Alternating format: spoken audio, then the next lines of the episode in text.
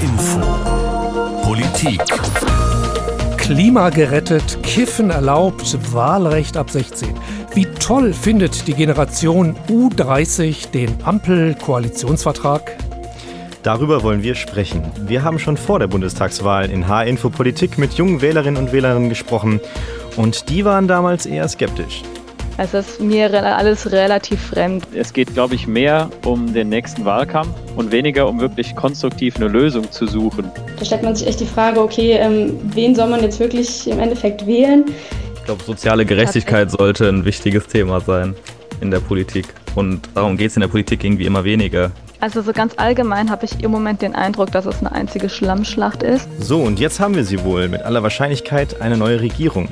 Ohne CDU und CSU diesmal, dafür mit einem SPD-Kanzler Olaf Scholz und einer Ampelkoalition aus SPD, Grünen und FDP.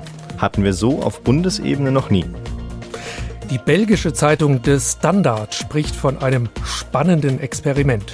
Zum ersten Mal in der Nachkriegsgeschichte wird Deutschland von einem Dreierbündnis regiert werden, das sich aus Politikern zusammensetzt, die einen klaren Bruch mit der Vergangenheit vollziehen wollen. Spannend ist das allemal, eben was Neues. Was aber meint die Generation unter 30 dazu, zu dieser Ampeleinigung? Darüber wollen wir sprechen. Wir, das sind Julius Tamm und Christoph Keppeler und einige andere mehr. Ich bin ehrlich, ich habe ihn immer noch nicht ganz durchgelesen. Es sind 177 Seiten und ich fühle mich ganz überwältigt von der Themenfülle dieses Koalitionsvertrages, die da auf uns eingestürmt ist. Ampel will mindestens 15 Millionen Elektroautos bis 2030. Ampelkoalition will Bewaffnung von Drohnen der Bundeswehr zustimmen. Ampel strebt Demokratieförderungsgesetz bis 2023 an. Ampelkoalition will mehr Fortbildung für Polizisten im Bereich Menschenrechte. Ampel will Immobilienkauf mit Bargeld verbieten. Ampel plant Beschränkung von Lebensmittelwerbung für Kinder. Ampelkoalition will Stärkung von Entwicklungspolitik. Ampel will Hürden für Familiennachzug und Bleiberecht beseitigen. Die Ampel macht den Weg frei fürs legale Kiffen. Wie gesagt, das ist ein ganzer Batzen an Vorhaben, die da drin stehen. Äh, die Ampeleinigung wird, so ist mein Eindruck, erstmal eher freundlich aufgenommen, so scheint es mir jedenfalls. Äh, es gibt natürlich auch schon erstmal eher nicht so ganz richtig vernichtende Kritik daran. Der Sozialverband VDK hält den Koalitionsvertrag des geplanten Ampelbündnisses aus SPD, Grünen und FDP nur in Teilen für gelungen. Naturland begrüßt die Pläne der Ampelkoalition zur Einführung einer verbindlichen Haltungskennzeichnung ab 2022. Das Institut für Weltwirtschaft Kiel hat die Rentenpläne der künftigen Koalition als unzureichend kritisiert. Fridays for Future kritisiert Koalitionsvertrag als nicht ausreichend. Das Institut der deutschen Wirtschaft hält die Wohnungsbaupläne der künftigen Ampelkoalition für zu ambitioniert. Das Deutsche Kinderhilfswerk sieht im Koalitionsvertrag eine Reihe von Maßnahmen, die die Situation von Kindern und ihren Familien verbessern können. Ja, aber wir wollen jetzt erstmal wissen, wie sieht das denn eigentlich die Generation U30?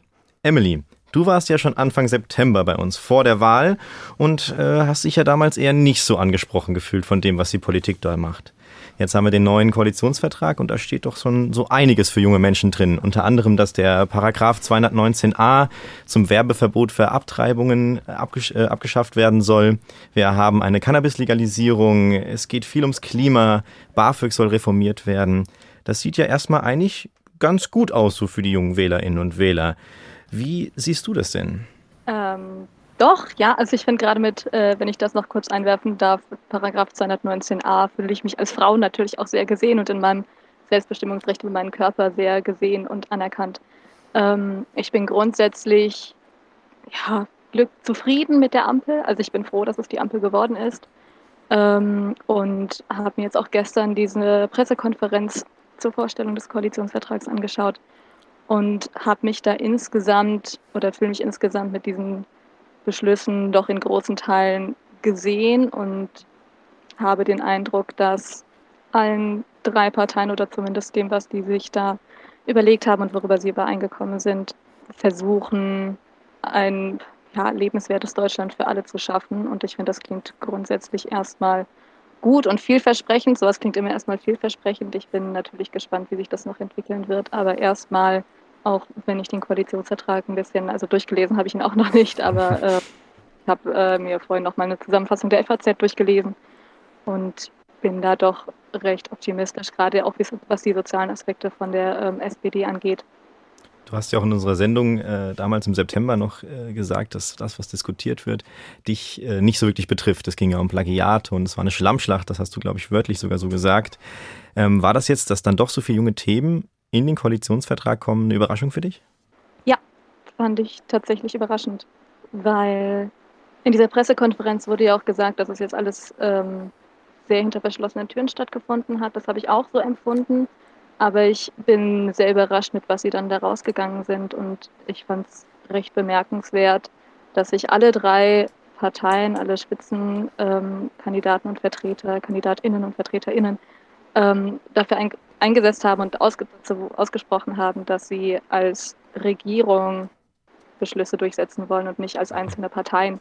Wie sich das im Endeffekt ausgestalten wird, bleibt abzuwarten. Ja. Aber allein diese Überlegung fand ich sehr gut. Ja, äh, danke, Emily, für deine Einschätzung. Jetzt ist auch Gelinschik Chuchu mit uns äh, in der Runde. Du arbeitest bei Kubi in Frankfurt, ein Verein für Kultur und Bildung, bis 27 Jahre alt. Hast du den Koalitionsvertrag schon ganz durchgelesen? Ähm, hi, also ich muss ganz kurz verbessern. Gesellschaft für Kultur und Bildung seit neuestem, nicht mehr Verein. Danke, sorry. ähm, genau, ich leite hier ein Projekt zur Demokratieförderung. Ich habe mir den Koalitionsvertrag so halb durchgelesen. Ähm, also ich habe ihn tatsächlich überflogen. Ja, Paragraph 219a, die Abschaffung ist auf jeden Fall ein sehr großer Pluspunkt. Ich bin jedoch der Meinung, dass man sich darauf nicht ausruhen darf, denn äh, Paragraph 218 existiert leider immer noch. Das ist ja die Strafbarkeit von Schwangerschaftsabbrüchen. Und da sollte man auf jeden Fall trotzdem noch weiter kämpfen, ist vielleicht ein falsches Wort, aber sich auf jeden Fall weiter dafür einsetzen, dass die Selbstbestimmung auch der Frau einfach ein bisschen ähm, weitergeführt wird. Und was Ansonsten, hältst du denn äh, sonst ja? so von den anderen Punkten? Genau. Genau, also ähm, ja, Wahlalter ab 16 finde ich nicht verkehrt auf jeden Fall. Ich bin halt jetzt schon ein gutes Stück älter als 16.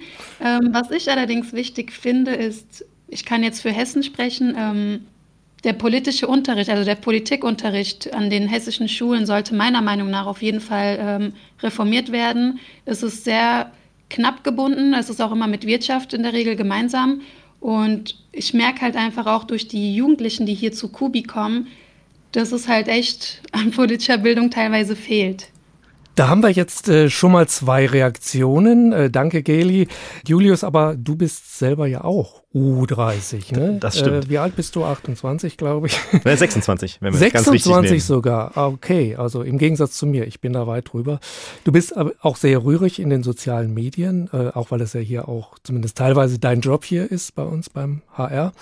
Ähm, wie ist denn das? Ähm, Geli hat es selber schon angesprochen, was sie für Reaktionen von anderen äh, Menschen unter U30, äh, also U30 bekommt. Ähm, wie ist das bei dir?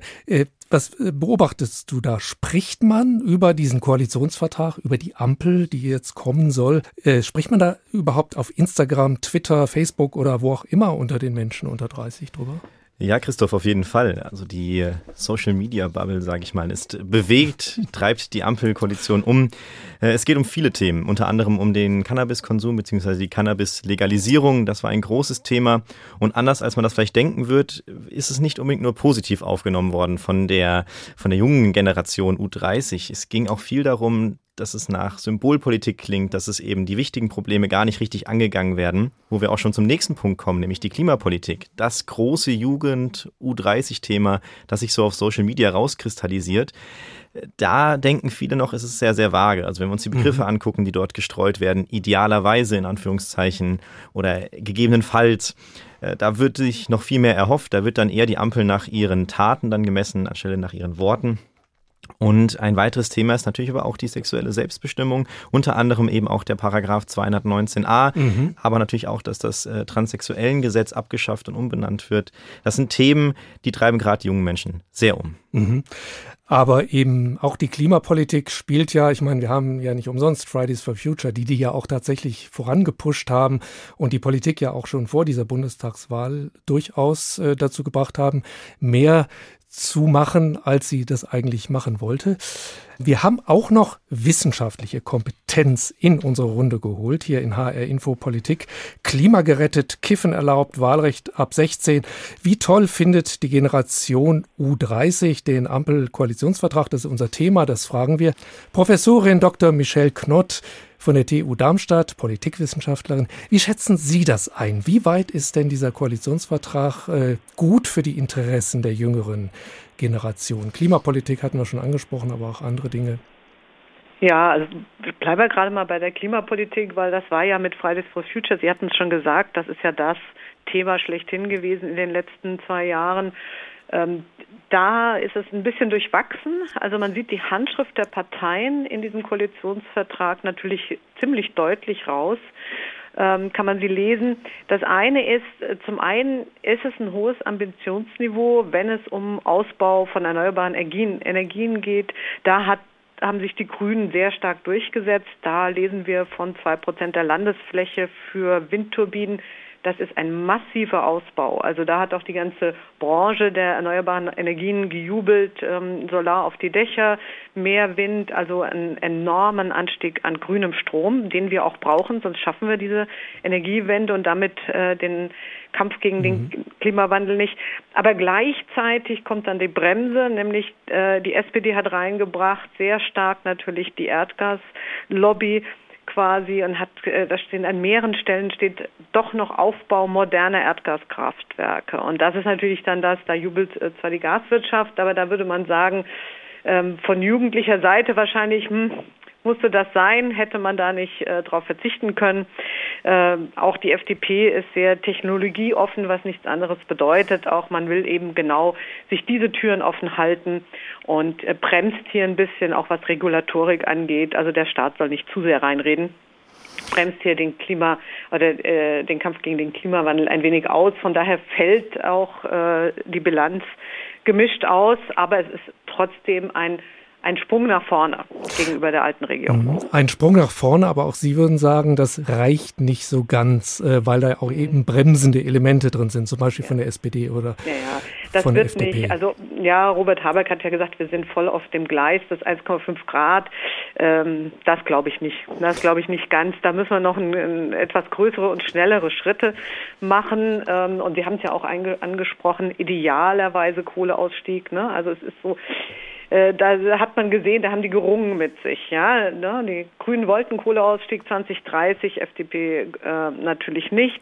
Und da kam dann ein idealerweise raus und man verlässt sich jetzt drauf, dass der CO2-Preis schon noch hoch genug sein wird, mindestens 60 Euro was so eine Grenze ist, wo man sagt, hm, vielleicht reicht das nicht ganz ähm, und versucht das dem quasi dem Mechanismus zu überlassen, dass es dann doch schneller geht. Und das sind so die Momente, wo man denkt, ah ja, da hätte noch mehr kommen können. Aber es ist ein Kompromiss. Äh, Frau Knott, jetzt noch eine Frage von mir. Äh, die, der Koalitionsvertrag im Thema Klima ist ja auch wirklich vollgepackt mit Angeboten. Es ist ja wenig von Verboten die Rede, mehr von Technologie und Möglichkeiten. Da haben Sie ja eben auch schon drauf geantwortet. Ja. Äh, wir reden zum Beispiel von 15 Millionen E-Autos bis 2030 auf den deutschen Straßen, 80 Prozent Ökostrom bzw. aus erneuerbaren Energien. Das ist eine Menge, was die Ampel davor hat. Wie realistisch ist das denn, dass es auch wirklich so kommen wird? Das ist die große Frage. Wie, wie will die Koalitionsregierung das jetzt durchsetzen? Also wenn wir gerade mal beim Strom bleiben, diese 80 Prozent, das ist eine Verdopplung des grünen Stroms bis 2030, also in acht Jahren, guten acht Jahren. Äh, das ist sehr, sehr schwierig zu schaffen. Und wenn wir diese zwei Prozent Landesfläche für Windturbinen sehen, äh, dann haben wir im Moment so im Jahr äh, acht pro, also nee, pro Tag acht neue Windräder und da bräuchten wir mindestens 28 pro Tag. Ja, also da sieht man schon diese Dimensionen, die das hat. Und äh, da wird die äh, Bundesregierung, die neue, ganz stark angewiesen sein auf die Kooperation mit den Ländern. Weil die Bundesregierung weist diese Flächen ja nicht aus, die macht die, Ra die Rahmenbedingungen, aber die Länder müssen nachziehen. Und ähm, dieses Verhältnis, wir leben in einem Föderalstaat, aber dieses Verhältnis zwischen dem, was die Bundesregierung macht und was die Länderregierungen machen, waren in den letzten Jahren, war dieses Verhältnis nicht mehr so das Beste. Also die, die Länder waren nicht genug eingebunden, die haben nicht genug kooperiert und da sehe ich allerdings wirklich ähm, Fortschritt. Das ist das erste Mal in so einem Koalitionsvertrag, dass das jetzt wirklich so stark angesprochen wird, dass man da versucht, zusammen mit den Ländern äh, das zu erreichen. Also man sieht, das ist ein Kraftakt und den kann eine Bundesregierung alleine nicht machen, wenn unten sozusagen die nächste Ebene nicht mitzieht. Eine weitere Frage habe ich auch noch an Sie, weil äh, wir haben das Gefühl, viele haben jedenfalls dieses Gefühl, dass es äh, jetzt wieder sowas gibt wie einen neuen Modernisierungsschub in der Gesellschaft mit dieser ganz neuen Koalition. Wir hatten das ja schon mal 1969 mit Willy Brandt, wir hatten 1998 auch mal, als Rot-Grün zum ersten Mal in die Regierung kam, da wurden Ökosteuer, Dosenpfand, Atomausstieg beschlossen, gleichgeschlechtliche Partnerschaften wurden legalisiert. Ist das jetzt wieder so ein Moment? Wir haben ja gerade schon über einige Themen gesprochen. Dazu gehört zum Beispiel auch noch, dass die, der Begriff Rasse aus dem Grundgesetz rausfliegen soll. Wir haben über Wahlalter mit 16, das kommt. Auch der Mindestlohn von 12 Euro. Das war früher mal eine Forderung nur der Linkspartei, so einen hohen äh, Mindestlohn und die Legalisierung von Cannabis, tut sich da nicht auch gesellschaftlich was? Ist das nicht so, so ein Schritt, äh, wo Dinge jetzt beschlossen werden, die eigentlich jetzt mal fällig waren, dass man die beschließt? Also ich habe auch den Eindruck, dass genau dieses Gefühl auch rübergebracht werden soll, weil nicht umsonst heißt dieser Koalitionsvertrag, er spielt mit diesem Wort wagen. Ne? Das ist ja auch der an, die Anknüpfung an äh, Willy Brandts mehr Demokratie wagen, nämlich wir wollen einen Aufbruch. Und, äh, und der hat verschiedene Zielrichtungen und ein paar haben Sie jetzt schon genannt. Äh, man könnte noch dazu äh, sagen, im Grunde genommen steht an ganz, ganz vielen Stellen in diesem Koalitionsvertrag, dass man auch versuchen möchte, mit der Gesellschaft besser quasi in Kontakt zu kommen. Und das ist ja auch was, was die jungen Leute auch angesprochen haben. Ich fühle mich irgendwie so ein bisschen abgehängt oder ich, ich mhm. habe nicht so richtig den Zugang und dass man versucht, in, bei uns würde man sagen, responsiver zu sein, ne? also ein bisschen mehr darauf einzugehen und das fängt man in ganz vielen, an ganz vielen Stellen eben auch ab oder ein, indem man sagt, wir, wir wollen bessere Partizipation, mehr Beteiligung, mehr Beteiligung von Anfang an.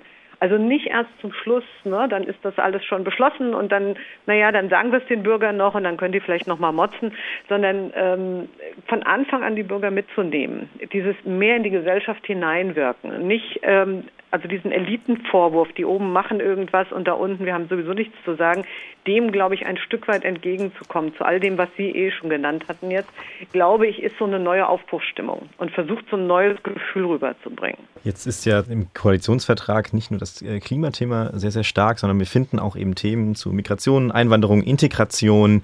Äh, ein Beispiel ist das Zitat, für mehr Repräsentanz und Teilhabe werden wir ein Partizipationsgesetz vorlegen mit dem Leitbild Einheit in Vielfalt und die Partizipation der Einwanderungsgesellschaft stärken, etwa durch Einführung eines Partizipationsrates.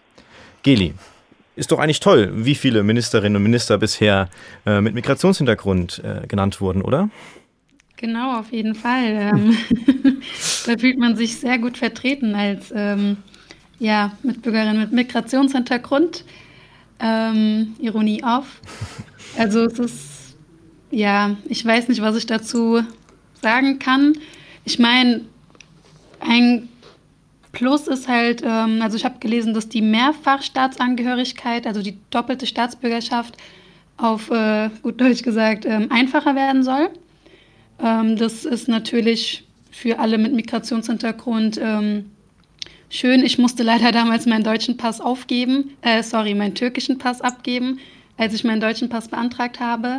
Ja, es ist halt schade, dass man nicht einfach schon immer die doppelte haben konnte. Deswegen freue ich mich umso mehr einfach ähm, auf diesen Punkt. Aber ja, wie es im Endeffekt jetzt alles wird, ähm, ist halt mal so dahingestellt. Weil wenn man sich das mal ganz genau anguckt, die Große Koalition, ähm, die Besetzung, ja. Mhm. Man hätte halt sich ja auch vorstellen können, dass wir, dass wir einen Außenminister Cem Özdemir bekommen, beispielsweise, oder? Ja, also oder vielleicht auch jemand anders. Also in den Parteien gibt es ja eigentlich auch genügend Menschen, also vielleicht nicht genügend, aber doch schon auch sehr viele Menschen mit Migrationshintergrund. Auch im Bundestag äh, sind ja eine ganze Reihe neu eingezogen. Es gibt jetzt auch erstmals Vorher gab es nur einen schwarzen Bundestagsabgeordneten, mittlerweile gibt es drei davon zwei aus Hessen. Also da hat sich ja schon einiges getan. Nur das spiegelt sich offenbar nicht in diesem Kabinett wieder. Der Politikredakteur der Zeitung Die Welt, Robin Alexander, sprach von einem Kartoffelkabinett. Kartoffeln nennt man ja manchmal bösartig, äh, liebevoll Deutsche ohne Migrationshintergrund.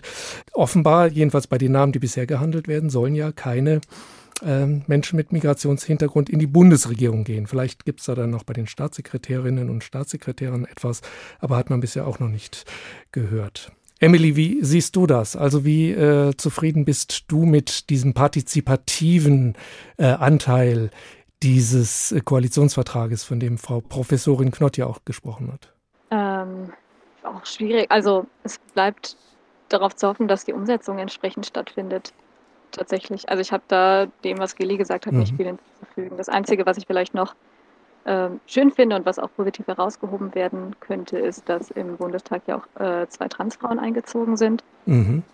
Was ich auch einen sehr guten und sehr wichtigen Schritt finde, dass einfach die Diversität der BürgerInnen im Bundestag so repräsentiert wird. Aber wie sich das dann im Endeffekt mit den MinisterInnenposten und ja, SekretärInnenposten ausgeht, wird abzuwarten sein. Mhm. Ich würde auch noch mal sagen, weil du ja vom äh, Bundestag redest, der Bundestag, da sieht das ja alles viel, viel, äh, viel besser aus. Ne? Äh, beim letzten Mal, als du zum Beispiel, Emily, bei uns in der Sendung, in dem Podcast mitgesprochen hast, da war, gab es zwei Bundestagsabgeordnete unter 30 Jahren. Jetzt sind es sage und schreibe 50 in diesem neuen Bundestag. Das ist ja äh, ein ziemlich hoher Schritt. Also das äh, müsste ja eigentlich junge Leute wie euch ja auch ähm, Geli und Emily ein bisschen ermutigen, oder? Dass da jetzt eure Volksvertreterinnen und Vertreter durchaus sich eurem Alter annähern. Ähm, wenn ich gerade dazu was sagen darf. Mhm. ähm, ja, auf jeden Fall. Also ich finde das eine sehr schöne Sache. Ich habe selbst fünf Jahre Kommunalpolitik gemacht in Hessen und ähm, bin auch halt wirklich immer der Fan von, wenn man einfach in jungen Jahren sich dafür interessiert, aber auch da die Unterstützung bekommt ähm, von seinen ja, anderen Parteimitgliedern, sage ich mal. Und das ist eine wirklich schöne Sache, was man jetzt im Bundestag beobachten kann. Ich glaube, da hat auch die Fridays for Future Bewegung sehr viel mitgewirkt und einfach ähm, ja, die Politik ein bisschen interessanter und auch attraktiver gemacht für die jüngeren Leute. Äh, ja, da schließe ich mich an. Ich habe auch das Gefühl, dass einfach in den letzten Jahren sehr viel mehr auch jüngere Leute politisiert worden sind, die sich entsprechend eben auch dafür einsetzen und dann eben auch bis in den Bundestag einziehen, was ich sehr begrüße. Und das denke ich aber ist eine Entwicklung der letzten Jahre und dass eben so viele Dinge so wichtig für uns geworden sind oder für die Generation geworden sind, die eben damit politisiert worden sind und verstärkt in die Politik gehen. Ich muss ja auch sagen, als selbst U30 noch dass meiner Generation, beziehungsweise den plus 20-Jährigen oft noch vorgeworfen äh, wurde, dass wir politikmüde seien. Mhm. Und das ist natürlich auch jetzt aus meiner Perspektive schön zu beobachten, dass viele U30 mit 27, teilweise mit 29 oder auch sogar noch jünger äh, in den Bundestag einziehen, dass wir doch gar nicht so politikverdrossen sind, wie es den Anfang, äh, Anschein hat. Und auch mit dem äh, gesenkten Wahlalter auf 16, da dürfte sich ja dann bei der nächsten Bundestagswahl auch einiges ändern, wenn dann jetzt die ganzen Kinder und Jugendlichen ähm, die jetzt bei Fridays for Future mitlaufen, auch dann eine Stimme bekommen. Das bleibt auf jeden Fall spannend. Mhm. Das ist ein schönes Fazit. Wir haben gefragt, was halten Wählerinnen und Wähler unter 30 von diesem Ampel-Koalitionsvertrag? Wir haben einiges Interessante gehört. Nochmal vielleicht ganz spontan drei Wörter, wie ihr das zusammenfassen würdet. Wenn ich euch jetzt nochmal fragen würde, äh, ich äh, bin im Zug, der Zug fährt gerade ab und ich frage euch noch kurz, was haltet ihr von dem Ampel-Koalitionsvertrag? Ihr müsstet mir das zurufen in drei Wörtern. Was würdet ihr sagen, äh, Emily? Äh, Aufbruch, Aufbruch, Skepsis, Hoffnung. Und Geli? Ich stehe gerade echt auf dem Schlauch. ich möchte auch nichts Falsches sagen. Ähm, nicht viel Erwartungen. Das sind drei Wörter. Okay, das wäre dann auch bei mir angekommen, dann wäre der Zug aber auch schon abgefahren. Okay. Sorry. Ja, und da möchte ich natürlich auch noch Danke sagen an Frau Professorin Michelle Knott von der Uni Darmstadt. Ich bin Julius Tamm. Und ich, Christoph Keppeler.